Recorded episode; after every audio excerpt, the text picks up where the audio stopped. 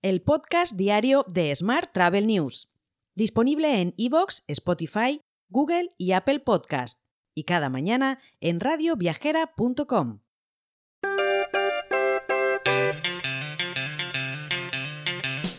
Saludos y bienvenidos un día más al podcast diario de Smart Travel News. Hoy estamos en nuestra edición número 1147, en el viernes 24 de marzo de 2023. Hoy es el Día Mundial de la Tuberculosis y también es el Día Internacional del Derecho a la Verdad en relación con violaciones graves de los derechos humanos y de la dignidad de las víctimas. Esta semana nuestro patrocinador es Melia Pro, que vuelve con su Wonder Week, Explora los destinos que deseas visitar y las maravillas que esconden y disfruta de los hoteles de Melia con hasta un 40% de descuento. Además, Melia Pro te devuelve el 8% de tu reserva en puntos Melia Rewards. Eso sí, solo hasta el 27 de marzo. Vamos con la actualidad del día. El canal digital supone ya un 68% en la compra de viajes de los españoles, según el barómetro turístico de Brain Trust. El viajero digital se caracterizaría por ser de edad joven, millennials o generación Z, nivel adquisitivo medio alto, es decir, ingresos mayores a 1.500 euros, y un nivel de estudios avanzado. Más asuntos. La abogada general de la Unión Europea, Laila Medina, ha avalado el derecho de los viajeros que cancelaron sus desplazamientos programados ante el temor de la propagación de la pandemia de coronavirus sin tener que pagar una penalización por ello. Cambiamos de asunto. Los afiliados a la seguridad social vinculados a actividades turísticas aumentaron en febrero un 6,7% respecto al mismo mes del año anterior y se sitúan en 2.400.000. Se trata del mejor febrero de la serie histórica, según datos publicados por Tour España. Y seguimos hablando de Tour España, que ha lanzado un año más la convocatoria para albergar la convención Tour España, que en el año 2024 celebrará su cuarta edición. A esta convocatoria podrán concurrir los distintos destinos españoles interesados en acoger el evento, lógicamente. Mientras, la OMT ha abierto la convocatoria para la tercera edición de su iniciativa Best Tourism Village en 2023. Los Estados miembros de la OMT pueden presentar hasta 8 pueblos a través de sus administraciones nacionales de turismo. La convocatoria se cerrará el próximo 23 de junio y los ganadores se anunciarán a finales de año. Más temas.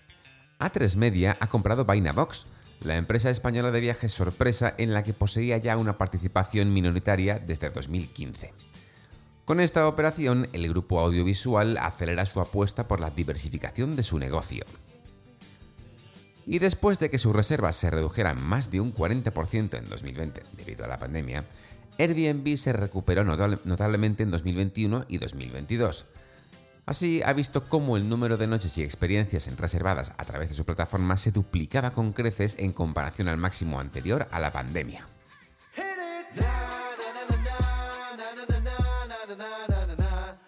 Vamos con la actualidad internacional.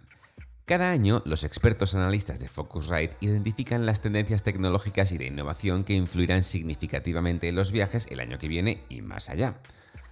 Este año, entre las ocho grandes tendencias están el papel de las redes sociales y la Web3 en los viajes, entre otros. Puedes ver el vídeo completo con todas estas tecnologías en nuestra newsletter diaria. Mientras, Google está probando una garantía de precios gratuita para vuelos. El programa piloto está disponible en itinerarios seleccionados en los que las empresas dicen que sus algoritmos están seguros de que el precio que encuentras es el más bajo disponible antes de la salida del vuelo. Más asuntos. El Consejo Mundial de Viajes y Turismo y el Centro Global de Turismo Sostenible han desvelado nuevos datos pioneros que detallan el consumo total de agua del sector mundial de viajes y turismo. Según las últimas cifras, que en realidad se refieren a 2021, la huella hídrica total del sector representa solo el 0,6% del consumo mundial de agua.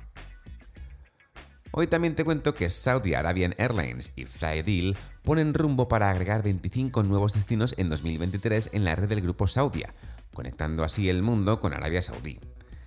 Entre esos 25 destinos se encuentran ciudades como Málaga, Lisboa, Niza, Londres o Mykonos.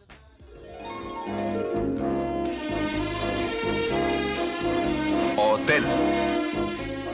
Y vamos ahora con la actualidad hotelera. La marca Inside by Melia llega a Malasia con la apertura de su hotel en Kuala Lumpur. La marca continúa impulsando su expansión internacional también con la próxima apertura en Tailandia del Inside by Melia Bangkok Sukhumvit, programada para el mes de julio. Más temas.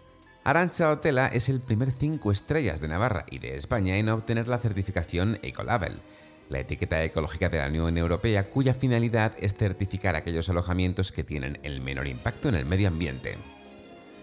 Por su parte, Vivood lanza su gestora hotelera especializada en el desarrollo, acompañamiento y gestión de establecimientos singulares de pequeña y mediana escala, ya sean propios o de terceros.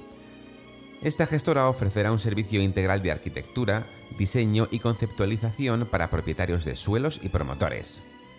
Mientras, Eurostars ha anunciado que gestionará el futuro establecimiento de 5 estrellas que se erigirá en el edificio que Conjunto Residencial Las Heras posee en Valladolid.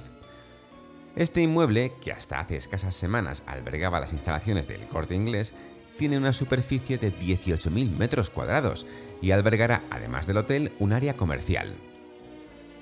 Por último te cuento que Les Roches ocupa el cuarto puesto mundial y el tercero en Suiza entre las instituciones de educación superior en gestión hotelera y de ocio en el QS World University Rankings 2023, publicado el 22 de marzo.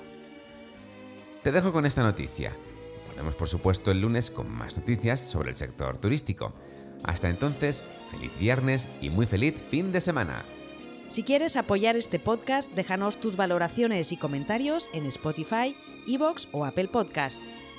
Recuerda que puedes suscribirte a nuestra newsletter diaria entrando en smarttravel.news en la sección Suscríbete. También puedes recibir un mensaje con este podcast y los titulares del día directamente en tu WhatsApp.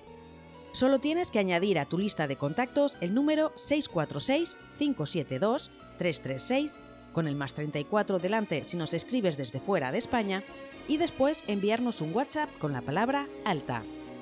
Gracias por escucharnos.